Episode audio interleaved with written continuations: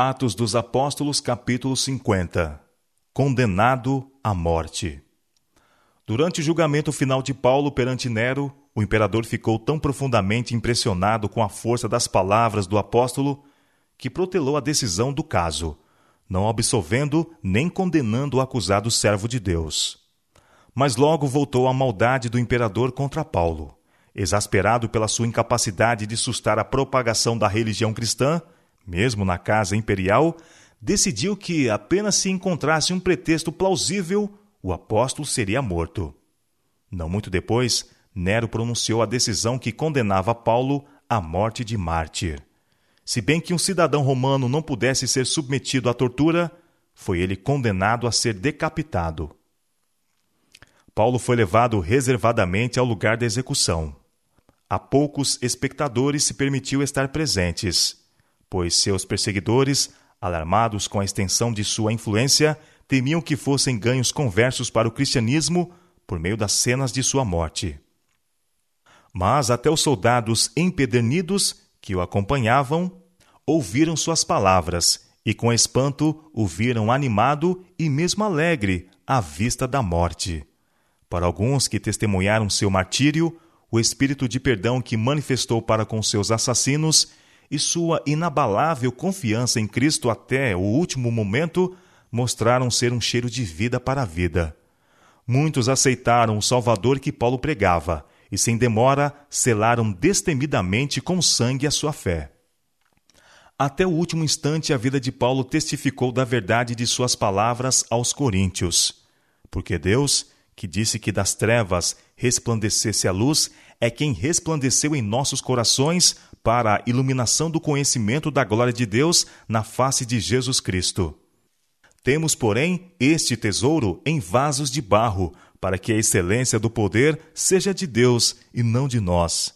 Em tudo somos atribulados, mas não angustiados, perplexos, mas não desanimados, perseguidos, mas não desamparados, abatidos, mas não destruídos, trazendo sempre por toda a parte a mortificação do Senhor Jesus no nosso corpo, para que a vida de Jesus se manifeste também em nossos corpos. 2 Coríntios capítulo 4, versos 6 a 10.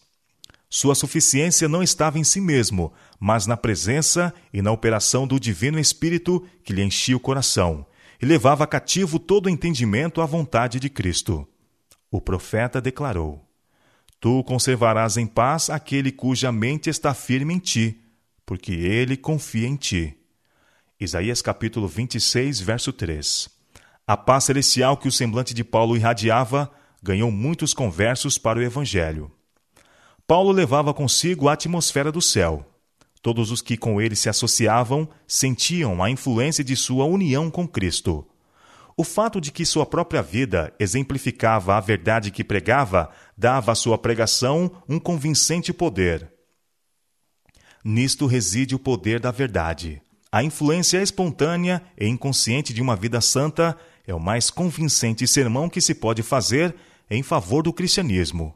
O argumento, mesmo quando seja irresponsável, pode só provocar oposição. Mas o exemplo piedoso tem um poder a que é impossível resistir completamente. O apóstolo perdeu de vista os próprios sofrimentos, que se aproximavam, em sua solicitude por aqueles que ele estava prestes a deixar a lutar com preconceito, ódio e perseguição. Os poucos cristãos que o acompanharam para o local da execução, ele se esforçou por fortalecer e animar, repetindo as promessas feitas àqueles que são perseguidos por causa da justiça assegurou-lhes que nada falharia de tudo aquilo que o Senhor falara com respeito a seus filhos provados e fiéis. Por algum tempo, poderiam estar sob o peso de multiformes tentações, poderiam achar-se destituídos de conforto terrestre, poderiam, porém, animar o coração com a certeza da fidelidade de Deus, dizendo: Eu sei em quem tenho crido, e estou certo de que é poderoso para guardar o meu depósito até aquele dia. Logo terminaria a noite de provações e sofrimentos, e raiaria a alegre manhã da paz e do dia perfeito. O apóstolo estava a olhar para o grande além, não com incerteza ou terror, mas com esperança e anelante expectativa.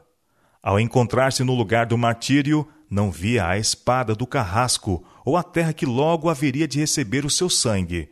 Olhava através do calmo céu azul daquele dia de verão para o trono do Eterno. Esse homem de fé contemplava a escada da visão de Jacó, que representa Cristo e que ligou a terra com o céu, o homem infinito com o infinito Deus. De sua fé se fortaleceu na recordação de como os patriarcas e profetas confiaram naquele que era também seu arrimo e consolação, e por quem estava dando a vida.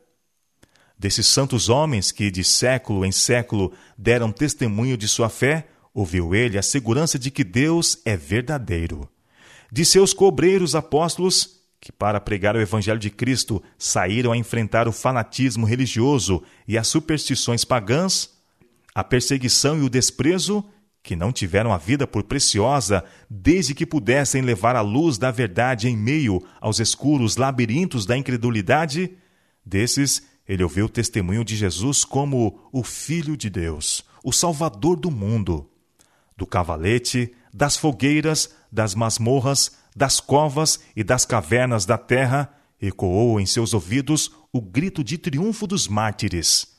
Ele ouviu o testemunho dos que ficaram firmes e que, embora despojados, afligidos, atormentados, deram testemunho da fé de forma destemida e solene, declarando: Eu sei em quem tenho crido. Esses que entregaram a vida pela fé declararam ao mundo que aquele em quem tem crido é capaz de salvá-los perfeitamente. Resgatado pelo sacrifício de Cristo, lavado pelo pecado em seu sangue e revestido de sua justiça, Paulo tinha em si mesmo o testemunho de que sua vida é preciosa à vista de seu Redentor. Sua vida está escondida com Cristo em Deus, e ele estava persuadido de que aquele que conquistou a morte é capaz de guardar o seu depósito. Seu espírito se apegou à promessa do Salvador: Eu o ressuscitarei no último dia. João capítulo 6, verso 40. Seus pensamentos e esperanças estavam centralizados na segunda vinda de seu Senhor.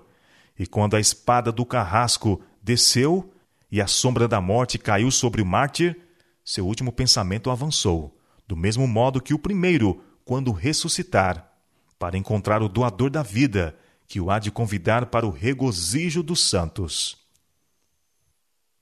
Quase vinte séculos se passaram desde que o idoso Paulo derramou seu sangue em testemunho da palavra de Deus e para testificar de Jesus Cristo.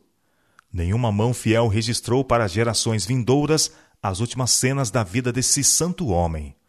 A inspiração, porém, nos preservou seu testemunho ao morrer ele. Como o toque de uma trombeta, sua voz tem repercutido através de todos os séculos enrijecendo com sua coragem milhares de testemunhas de Cristo e despertando em milhares de corações, feridos pela tristeza, o eco de sua alegria triunfante. Eu já estou sendo oferecido por aspersão de sacrifício, e o tempo de minha partida está próximo. Combati o bom combate, acabei a carreira, guardei a fé. Desde agora, a coroa da justiça me está guardada, a qual o Senhor, justo juiz, me dará naquele dia, e não somente a mim, mas também a todos os que amarem a sua vinda. 2 Timóteo capítulo 4, versos 6 a 8.